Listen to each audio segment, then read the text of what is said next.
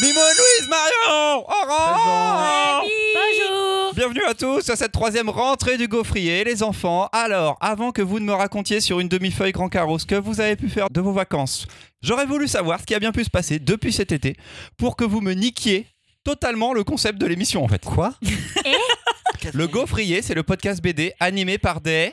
Libraire. Et parce qu'on doit la vérité à nos auditeurs et auditrices, il va quand même falloir un peu leur dire que en ce moment, c'est eux qui payent pour vos dépenses et les cotisations sociales de vos salaires. Mimoun, Mimoun a quitté sa librairie pour faire libraire ailleurs, mais pas tout de suite. Louise a aussi quitté sa librairie pour voir si la BD est plus verte dans d'autres rayonnages, mais là, elle se la coule douce. Et puis Marion, on n'a même pas commencé à avoir la tête dans les cartons de sa nouvelle échoppe parce que ça prend du retard pour foutre du faux parquet dans la descente de la rue de la montagne Sainte-Geneviève. Bon, on a l'air de quoi si je dois changer le slogan du podcast par Le Gaufrier, le podcast fait par des libraires intermittents mais qui ne trouvent quand même pas le temps d'écrire leur chronique. C'est relou au bout d'un moment. Bon allez, tous en classe, vous avez déjà commencé à me farcir le coquillage. Mimo n'entraîne pas des pieds et lâche ses écouteurs. C'est pas en écoutant Booba que tu vas apprendre à respecter tes camarades. Bien sûr que si. Louise, doucement Louise, je t'entends, ce n'est pas la peine de crier comme tu fais d'habitude. Marion, va falloir arrêter de coudre des badges d'extrême gauche sur ton sac. On a déjà eu une intervention de la brigade antiterroriste qui t'avait prise pour la Daniel Cohn-Bendit de 2019 à force de trop demander la mort des vaches. Euh, J'aimerais bien pouvoir faire 100 coups de taser si ça dérange pas trop madame la militante. Allez, feu, on commence pour de vrai. Le gaufrier, le podcast BD avec un quart de libraire, épisode 43. C'est parti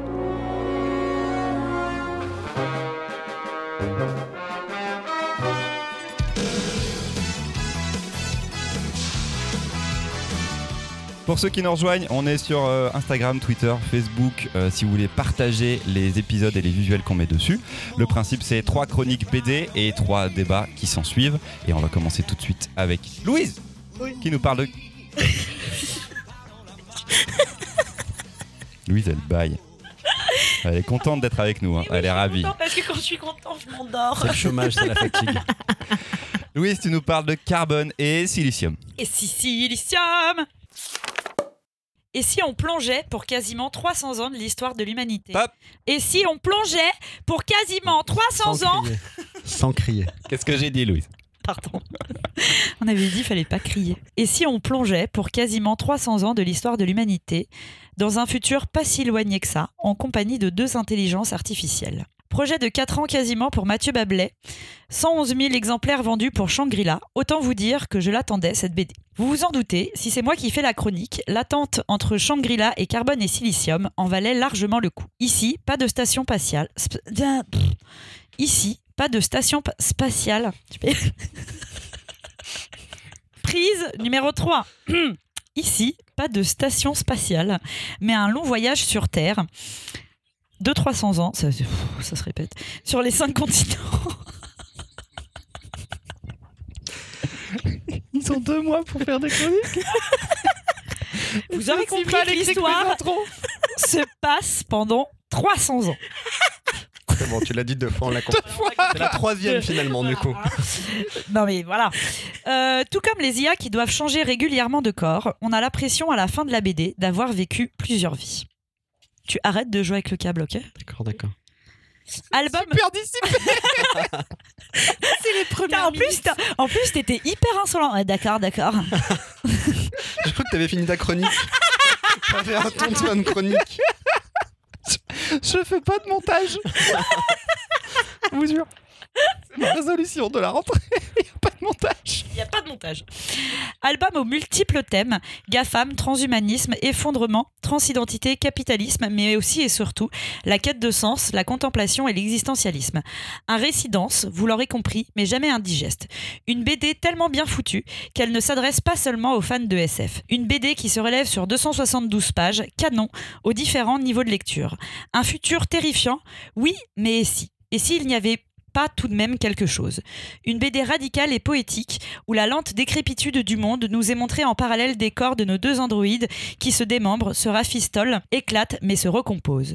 Une BD qui nous souffle entre deux pages de décors grandioses que malgré tout, aucun collapse n'est définitif. À seulement 33 ans, Mathieu Bablet nous prouve encore qu'il est devenu un auteur incontournable de la BD. Carbone et Silicium est bien l'événement de cette rentrée. T'as oublié un détail, c'est que ça se passe sur combien d'années 300, 272 ans, je crois. Non, non, ça c'est les pages. 280 ans. Attends. Carbone et silicium est bien l'événement de cette rentrée. Je Il fait pas de Carbone si- Ah oui, Il monte pas. Laisse tomber. ok. C'est Pas de là. montage, voilà, boum, boum. Pourquoi c'est moi qui ouvre le bal de pas de montage? C'est dégueulasse. Bah parce que comme ça tu comprendras le travail que Ah je oui, fais.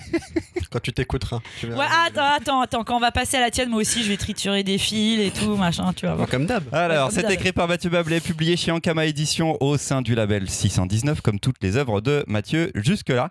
Euh, Marion, Eh ben, super lecture.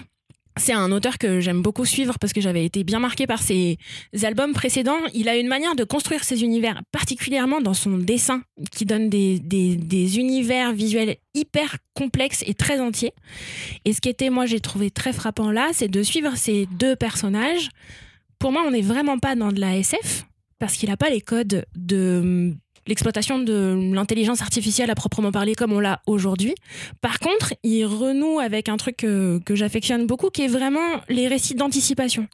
On prend la situation actuelle et on les tire au maximum et on voit ce qui se passe. Et ces deux êtres qui se cherchent, qui se perdent et qui s'aiment d'un amour infini, vont traverser le temps et vont nous, nous emmener par la main pour voir le monde se transformer. Et ces transformations-là, qui sont des trucs majeurs dans nos vies à nous, la montée du populisme, l'explosion du capitalisme, les changements radicaux, deviennent des trucs complètement anecdotiques. Et ça, ça en rend un truc hyper intéressant. Il y a encore quelques maladresses euh, de dialogue. Il y a encore des moments où ça pourrait être un petit peu plus fin, mais c'est vraiment, c'est vraiment être extrêmement tatillon là-dedans, parce qu'il a encore, exactement la pinaille, parce qu'il a encore, euh, j'espère, euh, plein, plein, plein d'albums à nous montrer comme ça, absolument fabuleux. Nimoun. Alors j'avais beaucoup aimé Shangri-La euh, malgré ses défauts, pour un univers, parce qu'il y avait un univers graphique fort notamment, comme tu le dis. Mais euh, en effet, moi j'ai trouvé quelques défauts, notamment dans les dialogues, Euh, un manque de finesse et de subtilité. Là, je trouve que il y a vraiment un niveau au-dessus. C'est un récit beaucoup plus ambitieux, beaucoup mieux construit. Alors, c'est vrai que dans Shangri-La, il y avait de l'action, et là, vous en trouverez moins. C'est pas les références de l'auteur, je pense, cette fois-ci, c'est pas son envie. Il n'y a pas d'action même. Il y a, Enfin, il y a pas quasiment, de- il y a, il y a une ou deux scènes Ouais. d'action, il y en a très peu, et l'action n'est pas au centre du récit, mais il y a un rythme euh, où donc on va euh, avoir des ellipses qui viennent rythmer le récit, qui sont super fortes. Bon, je pense que personne n'aurait rien compris à ta chronique du coup, euh, si elle n'est pas montée, euh, Louise. Ah, mais dis donc, t'es pas Dans sympa. cette histoire, on suit deux IA. Je n'ai pas envie de raconter l'histoire. Oui, oui, mais on va suivre deux IA durant, comme tu l'as dit, Laissez-la tranquille ça on l'a compris, un peu plus de raconterai pas 300, cette 300 ans. Et ces deux IA, ce qui est intéressant, c'est qu'au départ, c'est exactement les mêmes. Euh, elles ont. euh, Enfin, c'est les mêmes intelligences artificielles. Sauf que. On va leur donner des corps, on va leur assigner des corps. Le rapport au corps est, est important dans le récit. On va voir les corps qu'on va leur assigner d'ailleurs dès le départ. Et puis, euh, peut-être parce que un, l'un a un corps féminin et l'autre masculin, leur créatrice ne va pas les prendre de la même manière.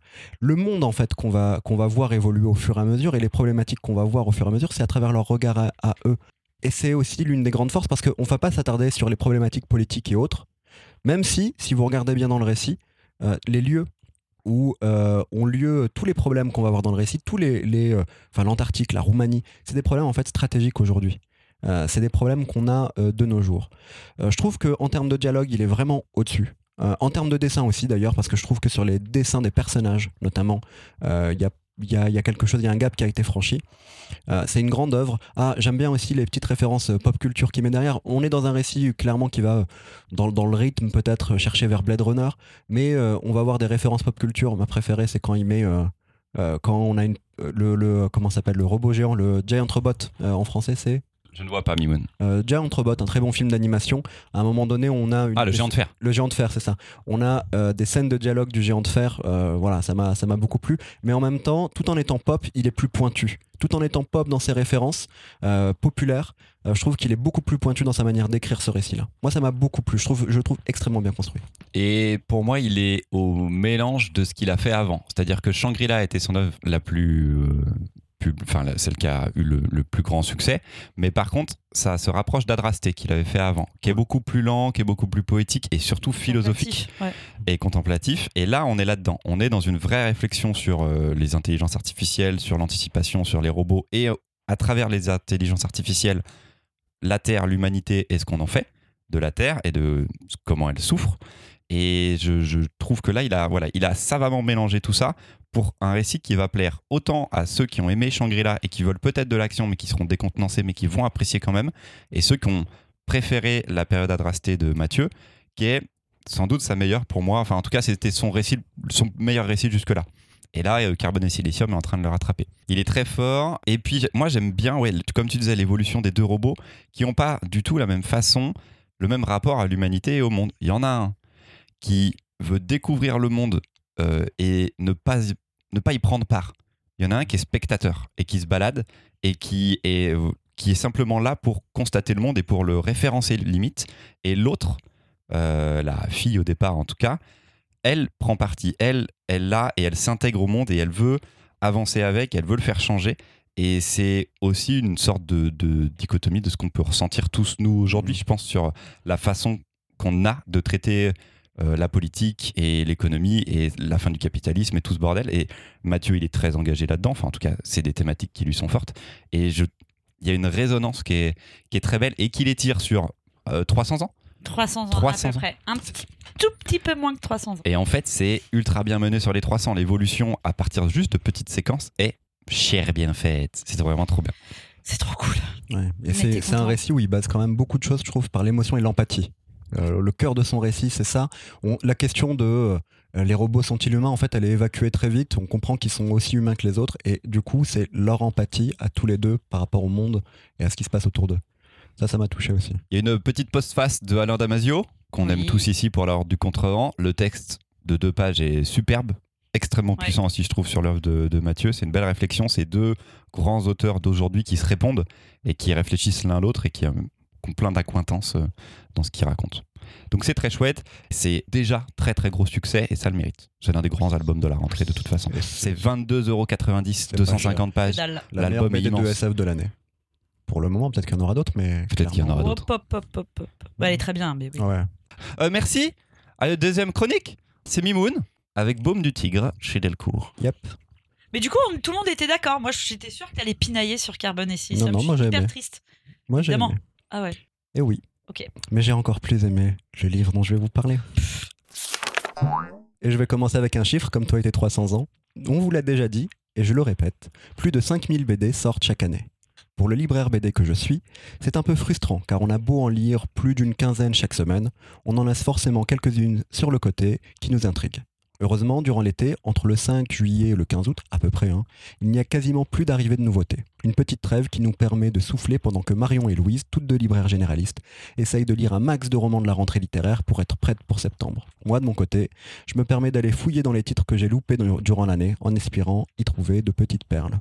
Et cette année, j'en ai trouvé une qui m'a particulièrement touché par sa finesse, sa sensibilité et sa fluidité.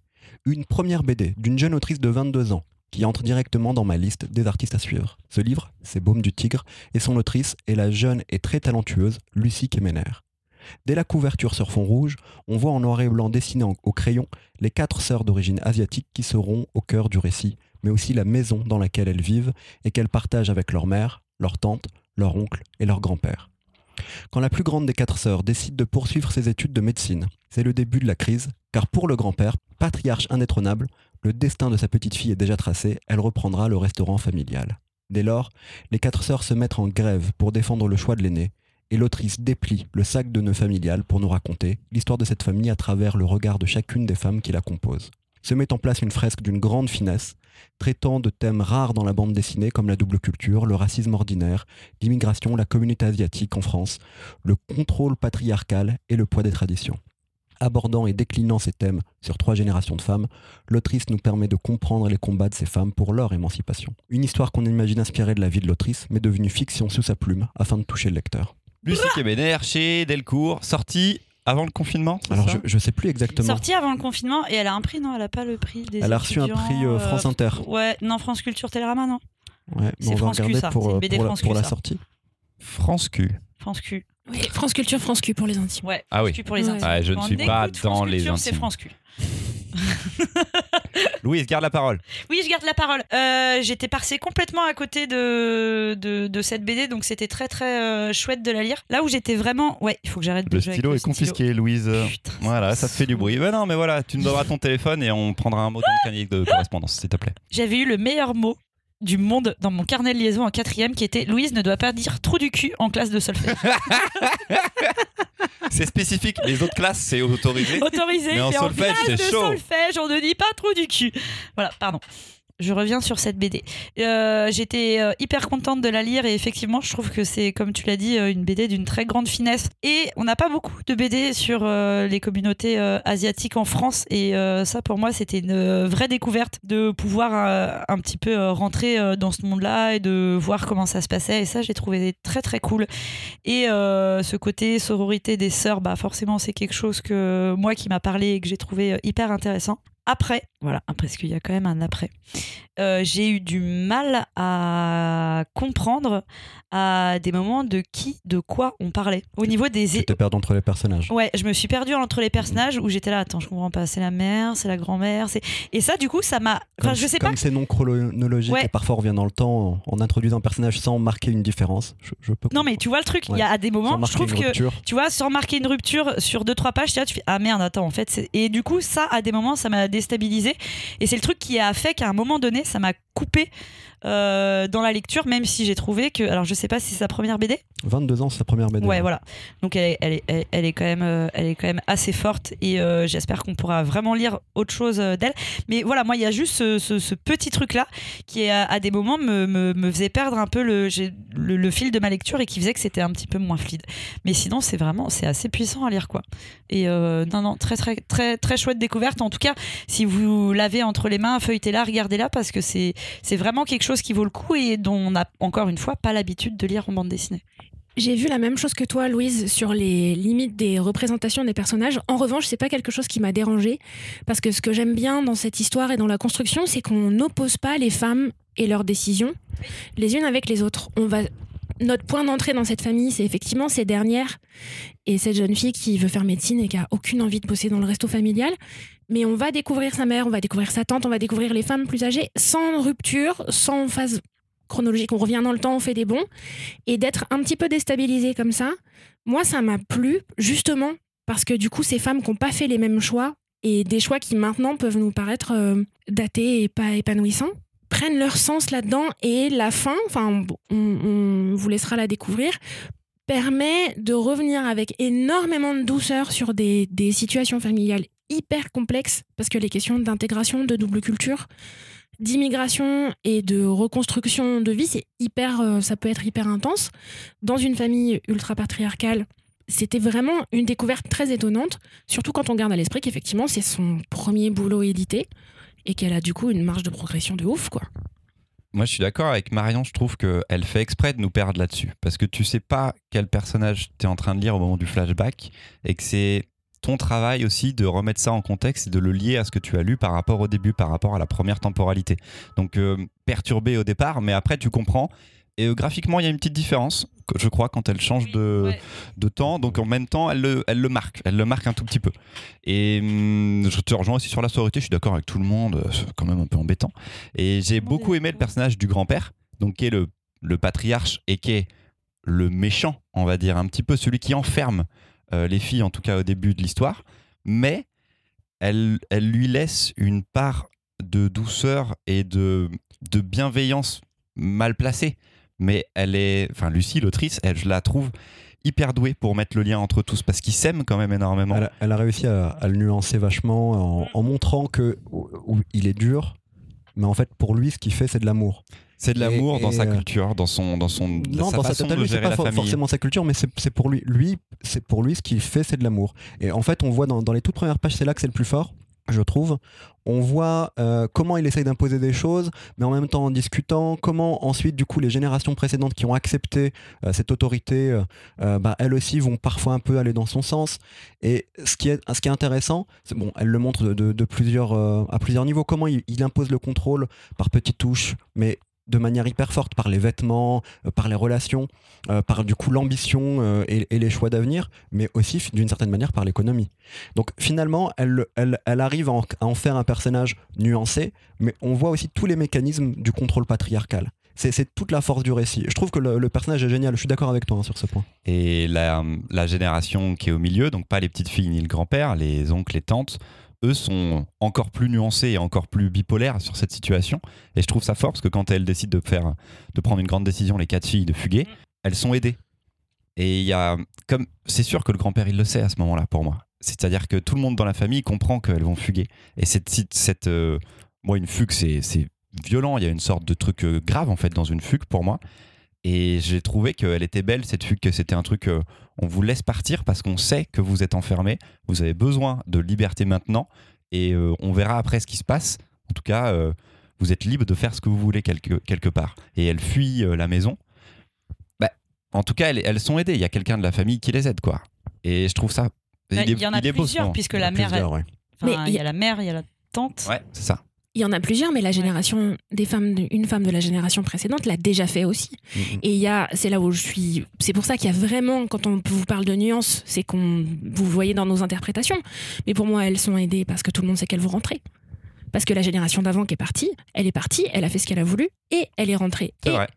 et on vous en dira pas beaucoup plus, mais c'est là, dans cette quête de liberté-là, elle a, l'autrice a une écriture folle. Elle a une écriture folle. On arrive à y trouver des dizaines et des dizaines de niveaux de lecture différents, sans qu'on soit, alors qu'on est tous les quatre à avoir apprécié la lecture, sans qu'on y voit la même chose dans ce qu'on interprète des personnages. Parce qu'elle est forte aussi dans sa manière. Alors, je trouve qu'elle écrit très bien ces passages écrits. Et puis, ces passages où il n'y a pas d'écriture, elle les utilise, mais parfaitement pour laisser de la nuance, euh, laisser, de la, enfin, laisser au, au lecteur le choix de comprendre la situation et de le prendre comme il le veut. Et je trouve que la grande force de l'album, là, pour le coup, c'est vraiment sa construction. C'est d'une fluidité euh, parfaite. Alors, moi, je, elle, elle sort de l'école Brassard-Delcourt. J'allais en Euh, parler. j'ai longtemps eu des doutes sur l'intérêt de ces écoles. Je dis pas que j'en ai pas là maintenant. Mais je me dis que cette jeune autrice qui sort de cette école, elle a parfaitement compris ce que c'était que la bande dessinée. Parce que j'ai lu une BD où euh, parfois la composition d'une planche m'émerveillait euh, dans sa lecture, ou parfois une double page m'émerveillait. Et je me suis jamais arrêté dans la lecture, à part en effet sur certains personnages. Et je pense que, un peu comme les autres, c'est un effet voulu. Mais voilà, je trouve que la force de cet album, c'est euh, de parler alors des communautés asiatiques, clairement, mais aussi de la double culture en général, et de voir comment cette double culture, sur trois générations, parce qu'il y a un racisme ordinaire, parce qu'il y a un racisme, un racisme aussi institutionnel, on le voit dans la BD, euh, est vécu différemment, et comment parfois les combats où on veut combattre dans cette structure familiale une forme de patriarcat, on veut s'en émanciper, euh, ben, sont bloqués aussi par l'extérieur, d'une certaine manière. Ou comment le patriarcat peut être légitimé par euh, le rejet extérieur. Bref, il y a plein de choses à dire sur cette BD. Euh, moi, ça m'a vraiment touché personnellement. J'avais jamais lu ça dans une BD française. Euh, Il y a peut-être dans, dans- dans la BD américaine, chez certains auteurs, notamment les frères Hernandez, euh, cette idée de plusieurs générations d'immigrés qui peut revenir et on voit les évolutions. Euh, ou voire même chez, chez Will Eisner, tiens. Euh, Lesnar qui a fait le Spirit et qui a fait beaucoup de choses euh, sur Voilà. la communauté juive à sur New la York, communauté juive à New York, c'est ça sur plusieurs dans les générations. années 40, 50. Il y a notamment le, le- le récit qui s'appelle Une affaire de famille, qui est un peu comme une pièce de théâtre, qui, qui, je trouve, a, a cette idée-là de plusieurs générations d'immigrés. Bref, ouais, ça m'a vraiment, vraiment touché. Là, rien que d'en parler, ça me fait quelque chose. Euh, J'ai trouvé ça très juste. L'Académie Brassard Delcourt, c'est une école montée par Guy Delcourt des éditions Delcourt et l'école Brassard qui est une spécialisée dans les arts appliqués. Et donc ils ont euh, une promo par an, c'est sur trois ans je crois.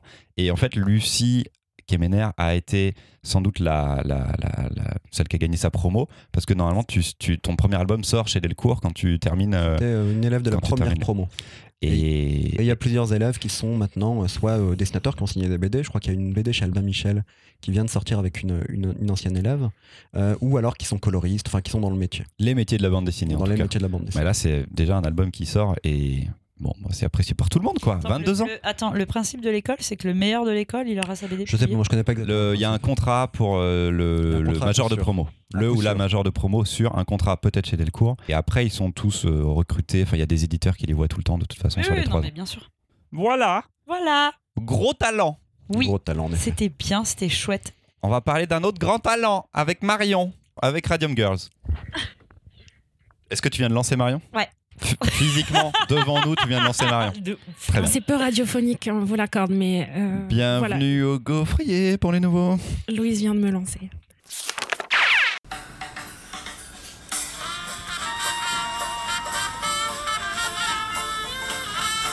La Première Guerre mondiale est finie. Pour le moment, c'est la Grande Guerre. L'idée à ce moment-là, c'est quand même que ça soit la seule. Les années folles sont folles. On danse, on y rit, on n'y boit pas par contre. Aux États-Unis, c'est la prohibition. La société de consommation prend son envol. Ce pays n'a pas besoin de se reconstruire et a tout loisir de développer l'indispensable, le confort des ménages. Le travail à la chaîne est déjà bien installé et les ouvrières trouvent des postes monotâches avec des gestes répétitifs sans fin. Revenons à ce qui nous intéresse aujourd'hui. Elles, elles s'appellent entre elles les Ghost Girls. Elles travaillent ensemble dans un des ateliers d'une usine de montres. Elles peignent les cadrans avec une peinture un peu magique, tout à fait phosphorescente. C'est Edna Bolz, la petite dernière, qui va nous faire rentrer dans l'atelier. Et c'est par ses yeux à elle qu'on apprend les gestes qu'elle va répéter tous les jours. Prendre son pinceau, le lécher d'un coup de langue pour l'affûter, le tremper dans la peinture, peindre un numéro, recommencer. Dans l'atelier, l'ambiance est chouette, les filles s'entraident, sortent danser ensemble. C'est d'ailleurs à ces occasions qu'elles portent bien leur surnom. Dans l'ombre des speakeasy, elles brillent dans le noir. À force de manipuler cette, cette peinture presque venue du futur, leurs mains et leurs bouches sont devenues phosphorescentes. Leurs chefs se sont bien gardés de leur expliquer ce que ça faisait sur leur organisme, le radium qui est contenu dans la peinture. En fait, elles meurent à petit feu, attaquées par des maladies incurables, mais elles ne se laisseront pas faire. L'autrice, si, Sai, je ne sais pas, Si. corrigez-moi. Si, comme Cyrielle. Si comme Cyrielle, nous raconte le combat judiciaire de ces femmes, David contre Goliath, qui ne vont rien abandonner jusqu'à obtenir justice. Leur combat changera les droits des travailleurs américains et les normes sanitaires dans l'industrie. Ça n'empêchera pas l'histoire avec un grand H de joyeusement les ignorer pendant trop de temps. Cet album, aussi solide dans son dessin que ravissant dans les couleurs, met en lumière cette histoire et surtout ces anonymes oubliés et leur destin sacrifié pour le progrès, un bel hommage pour les sortir des placards de l'histoire. De Si aux éditions Glénat dans la nouvelle collection Karma, dont c'est le premier album. C'est une collection qui racontera à chaque fois une histoire euh, méconnue, avec des actes militants, on va dire, qui ont changé la grande, grande, grande histoire. Le prochain album, il est sur Angela Davis au moment de sa cavale, alors qu'elle est recherchée par le FBI pour ses actions aux côtés, oh là là, des vilains Black Panther et des, et des sacrés communistes. Euh, Mimoun. Mimoun. Toi, tu sais mes relances. Mais en fait, c'est toi qui vas faire les relances maintenant, Louis. Eh ben, quel chouette album, j'ai vraiment beaucoup aimé. J'ai beaucoup aimé la. Moi, cette histoire, je la connaissais pas du tout. Euh, le radium, euh, j'en ai entendu parler parce que a tous entendu. Enfin, j'ai entendu parler de Marie Curie, du travail de Marie Curie. Euh, ce que j'ai trouvé très fort dans l'album, c'est notamment l'utilisation de la couleur. Alors, je sais pas, il y a combien de couleurs en tout, peut-être 5 ou 6, mais sur chaque page, on a l'impression de voir la couleur du radium. Elle est, toujours présente à un moment ou à un, autre des pages. Ce que j'ai beaucoup aimé aussi, euh, il y a un truc de l'urgence dans la lecture de la BD. On la lit euh, vite et puis de temps en temps on est arrêté par une planche euh, qui a un grand dessin qui signifie euh, bah, qu'il vient d'arriver quelque chose à un des personnages. Presque des. Alors moi je, vois quelque chose de presque religieux. On a l'impression de voir des traces de griffes sur ces, ces planches-là. Je trouve ça très fort dans, le, dans la gestion du rythme. C'est une BD que j'ai beaucoup aimé, que je trouve même un peu courte. J'aurais aimé qu'elle soit un peu plus longue, mais euh, l'utilisation à la fin de, de l'interview. Euh, Il y, a y quelques pages pour une interview de la dessinatrice. Euh, c'est assez formidable. Alors on la connaissait si pour, en tout cas moi je la connaissais pour sa BD Le vrai sexe dans la vraie vie ou Le sexe dans la vraie vie Le vrai sexe de la vraie vie. de la vraie vie. Et là, on la voit sur un récit long, sur la construction d'une fiction. Donc un travail différent. Je la trouve très douée pour ça. Elle dit qu'elle a été accompagnée par, euh, les éditeurs euh, de bonne manière pour faire ça. L'interview à la fin permet de le, voir. Et il y a aussi, euh, bah, je vous conseille à tous, qui êtes lecteurs de bande dessinée, amateurs de bande dessinée, de suivre sa chaîne YouTube où ben, il y a notamment une grande... une grande vidéo où elle parle de, de cette BD, mais aussi elle donne des conseils sur le dessin en général, euh, comment dessiner, comment s'améliorer, quel est le matériel à avoir. Bref, euh, une chouette autrice à suivre et qui fait du bien à la bande dessinée depuis plusieurs années. Louise. Grosse euh, claque pour moi, mais j'ai un grand mais quand même. Euh, c'est marrant. Deuxième grand mai de l'épisode. C'est mon crois. deuxième grand mai de l'épisode. Non, c'est absolument canon. J'ai adoré l'histoire qu'elle nous raconte. Euh, Il y a des planches, franchement, si je pouvais financièrement me les offrir, je les choperais trop parce qu'elles sont magnifiques. Elles, étaient, il y en a quelques-unes encore à la galerie Acheter de la rue de la pour les voilà, Parisiens. et je suis payée au SMIC. Très bien. C'est une histoire, c'est marrant parce que euh, je pense que, du coup, j'ai lu son interview euh, qui est après, et je pense qu'on était tombé il y a un an et demi sur le même documentaire qu'il y a sur les réseaux de les sécultures que moi qui moi passe souvent de- dans mes réseaux du coup sur euh, les Radium Girls où en 5 minutes ça vous ça vous expliquait l'histoire et derrière j'étais allée euh, m'écouter un épisode d'une heure et demie sur France Q euh, là-dessus Euh, ce qui faisait que du coup France Q, envoyez les sous. hein. Là, ça commence à devenir du sponsor. Ouais. On est là. Et ce qui fait que du coup, je connaissais pas mal l'histoire. Et le, seul reproche que je peux faire à cette BD, c'est que du coup, mais, c'est parce que moi, je connaissais l'histoire, j'ai rien appris de plus. Et euh, je trouve, je voudrais pas que ça soit négatif en fait parce que ça paraît naze ce que je dis. Mais en fait, j'avais envie d'en avoir tellement plus. Euh, c'est un peu ce que tu as dit, Mimoun. Il y a le côté où ça va hyper vite et à la fin, j'avais envie d'avoir ce sentiment de révolte de putain, c'est des meufs qui ont fait que maintenant les enfin le y a du le droit des travailleurs est reconnu d'une certaine Mhm. manière. En fait parce que c'est ça en fait la BD surtout c'est de dire on a viré ces meufs de l'histoire et si aujourd'hui euh, il y a ça c'est quand même grâce à elles. Et j'avais envie d'être énervée là-dessus à la fin de la BD en mode ah putain encore une fois on se fait niquer. Et euh, du coup je trouve ça trop doux. Je sais pas si on a le droit de dire ça. Et du coup j'aurais aimé en savoir plus du coup, du coup euh, mais c'était pas son propos après. Donc en fait c'est un petit- peut-être un petit peu con ce que je dis mais du coup j'aurais aimé en savoir plus sur le procès parce que vraiment elles se sont fait défoncer pendant le procès elles sont quand même toutes mortes machin et tout donc quand on connaît un peu mais du coup voilà c'est naze parce que tout le monde ne connaît pas le truc je trouve que ça va trop vite mais, Je mais, beaucoup rejoins- mais beaucoup d'amour quand même. Enfin, en fait, on a envie d'en savoir beaucoup Attends, j'arrête, oui, tu c'est vas voir, tu vas voir, tu vas voir. J'ai l'impression que c'était une grosse intro et que voilà. Laisse-moi, je vais aller dans ton sens et en même temps je vais te sauver. Laisse-moi un peu, tu vois. Parce que j'ai été déçu quand je l'ai lu. J'ai été déçu parce que si euh, Cyrielle, on la connaît bien et qu'on on sait tous en plus qu'elle est très engagée, je m'attendais à un pamphlet, une révolte, une colère, je m'attendais à quelque chose de militant et de plus violent, quelque chose qui bouleverse, enfin qui chamboule un petit peu plus. On attendait la même chose. Et alors que l'histoire est racontée de manière factuelle. Il y a graphiquement des moments qui sont hyper symboliques, mais elle exagère pas les propos ou les actions des Radium, Girls face à la- même au procès. Et en fait, j'ai réalisé que c'était un parti pris qu'elle avait fait. C'est un parti pris de montrer ce qui s'est passé là et ce combat-là et de ne pas pas idéaliser euh, ces femmes-là, mais de les montrer telles qu'elles étaient et de montrer un bout d'histoire sans pas prendre parti, mais en étant le plus factuel possible, mais grâce au dessin et à certaines planches. Il y a une planche qui est sublime où euh, j'en ai parlé avec une copine avant et elle me disait Tu vois cette scène où on les voit de la fenêtre de l'extérieur et elles, elles sont toutes en train de mettre les pinceaux à la bouche et de se, et de se pourrir et elles sont en blouse, quoi. Ouais. Mais juste au-dessus, il y a les chercheurs qui, eux, ont des blouses, des masques, des gants et ils sont protégés de ouf. Et c'est le même produit vert qu'ils et elles manipulent. Il y a, y a une séquence, il y a un, un, un chercheur à un moment qui vient les voir et qui leur dit euh, Mais pourquoi vous léchez le truc en fait? Ça va pas plus loin. Et je, je- j'ai aimé, après, avec le recul, le fait que ce soit moins violent, moins militant que ce à quoi je m'attendais. Mais en fait, c'est, je pense, voulu et si, et dans, aussi dans, une, dans un combat euh, féministe et, militant qui est, qui est doux. Elle est pleine de colère, mais après, elle aime faire des œuvres qui sont belles. Et je trouve qu'elle l'est, celle-ci. Marion. Je lâche pas le truc, hein. je pense que c'est. la Oui, mais les gens, alors les gens savent pas que t'as pas lâché le truc parce que ça fait 12 minutes que tu lèves la main. Mais Je sais, parce que j'ai essayé de pas lâcher le truc en étant poli. Euh, Louise, je pense que la question que. En fait, t'attendais la réponse à une question qui n'a pas été posée. Parce que dans cet album, la question, c'était pas qu'est-ce qui s'est passé et quelle a été la réforme et où a été la jurisprudence pour que, dans ce cas-là, les travailleurs américains aient le droit légal d'attaquer leurs employeurs. La question, c'est pas qu'est-ce qui s'est passé, c'est qui l'a fait. Et ce, qui tient, ce que tient à cet album, ce que tient cet album, c'est qui sont ces meufs et qui sont qui elles sont parce qu'en soi la jurisprudence elle en a une page Wikipédia de 17 pages tu vois donc si, si, si on a envie de savoir le qui et le militant le militant et l'engagé et le vénère on peut le trouver. En revanche, le destin de ces nanas et qui elles sont et qu'est-ce que c'est d'avoir 20 ans dans les années 20 dans le New Jersey et comment ça se passe quand tes potes pas vraiment populo mais pas loin quand même et que tu apprends ton autonomie parce que ça y est tu bosses. Tu vois c'est ce pour moi c'est ce qui s'est passé là et qui était hyper intéressant. C'est pour ça que j'attendais pas moi un pamphlet révolutionnaire de ouf qui nous disait à quel point on va péter le capitalisme. Pas tant hein. Pas tant. Je voulais en avoir plus. Oui. Pas ça. Le, fait de vouloir en avoir plus, j'avais la même chose. oui. Ensuite, J'en voulais ensuite, vraiment plus. toi, tu dis que tu trouve trouves ça factuel.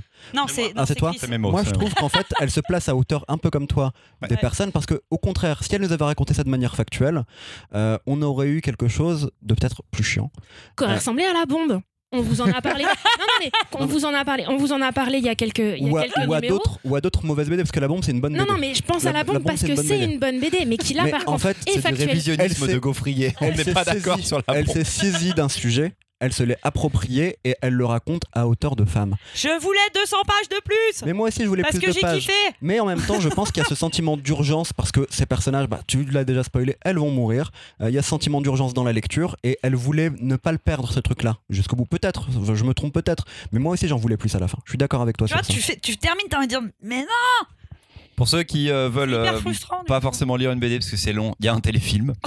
Je vous le donne et tout, voilà, c'est tranquille. Et la couverture, elle brille dans le noir. Elle brille dans le noir Euh, comme. euh, Pour les recommandations, euh, pour ceux qui aiment euh, la radio et le son, et si vous nous écoutez, c'est qu'a priori euh, vous aimez bien euh, les trucs euh, sonores. Il y a une émission France Culture qui est dispo en podcast sur les Radium Girls. De France Q. France Q. Ah, pas que sur la BD en plus, sur toutes les radios. non, non, sur les Oui, Radium oui, sur Girls. les Radium Girls. Sur les Radium Girls, vous allez sur France Culture, vous tapez Radium Girls et vous allez tomber sur une émission hyper bien faite. Delphine.ernote. C'est ça, non? C'est la patronne de Radio France? Alors, je cherche de l'argent, s'il vous plaît. On a beaucoup parlé de vous. Merci. Bon, en fait, c'était bien. Bah, évidemment que c'est bien. Je vous jure, on fait Moi, un juste, épisode je gentil pinaille pour et dire là, que, dans euh, deux on veut semaines, plus. je pense aussi. Et après, on revient et on va choisir des épisodes où on va, ça va taper un peu sur la gueule quand même. Ça serait pas mal. Moi, je suis Après- sûre que déjà la semaine prochaine et tout. Vous avez choisi une BD qui brille dans le noir. Moi, ça me rappelle l'époque quand j'étais petit. Forcément, je suis content, quoi. Ah Vous aviez pas d'époque qui brillait dans le noir Ah, des POG, ok. Putain, t'avais pas des POG Si, si, j'avais des POG, j'avais des POG. Mais moi, j'ai eu des POG. Putain, mais J'étais à les fond. bolos, ces POG. Eh ben, j'étais un peu. Mais alors, oublie pas qu'elle avait des cours de solfège en fait. Oui, c'est vrai. au même collège. C'est vrai qu'il faut pas oublier ça. Moi, j'avais mes POG Dragon Ball. Tu vois. J'étais à fond. Toi et moi, on a fait Putain, genre. Dragon Ball. Non, mais même des POG, ça existait. Toi et moi, on a dû faire genre Ah, je vais peut-être faire natation du et montage, foot. en fait. Mais Elle, elle a fait, exactement. elle, elle a fait solfège et poney. Donc, si tu veux, chez elle, les POG, c'était pour les poculos. Ok. On avait en sport, on faisait du hockey sur glace. À l'é- Du hockey sur glace. à l'époque des Radium Girls, tu te serais retrouvé du côté des patrons. Ouais. Yes. Allez, rangez vos BD dans vos sacs. Pour la prochaine fois, vous me réviserez la bibliographie d'Éric Corbéran. Euh, Il y aura un terreau surprise sur Oh, les merde. 400 BD qu'il a dû écrire. Allez, à dans deux semaines. Lisez bien et pensez à partager le podcast, les amis. Ciao Salut.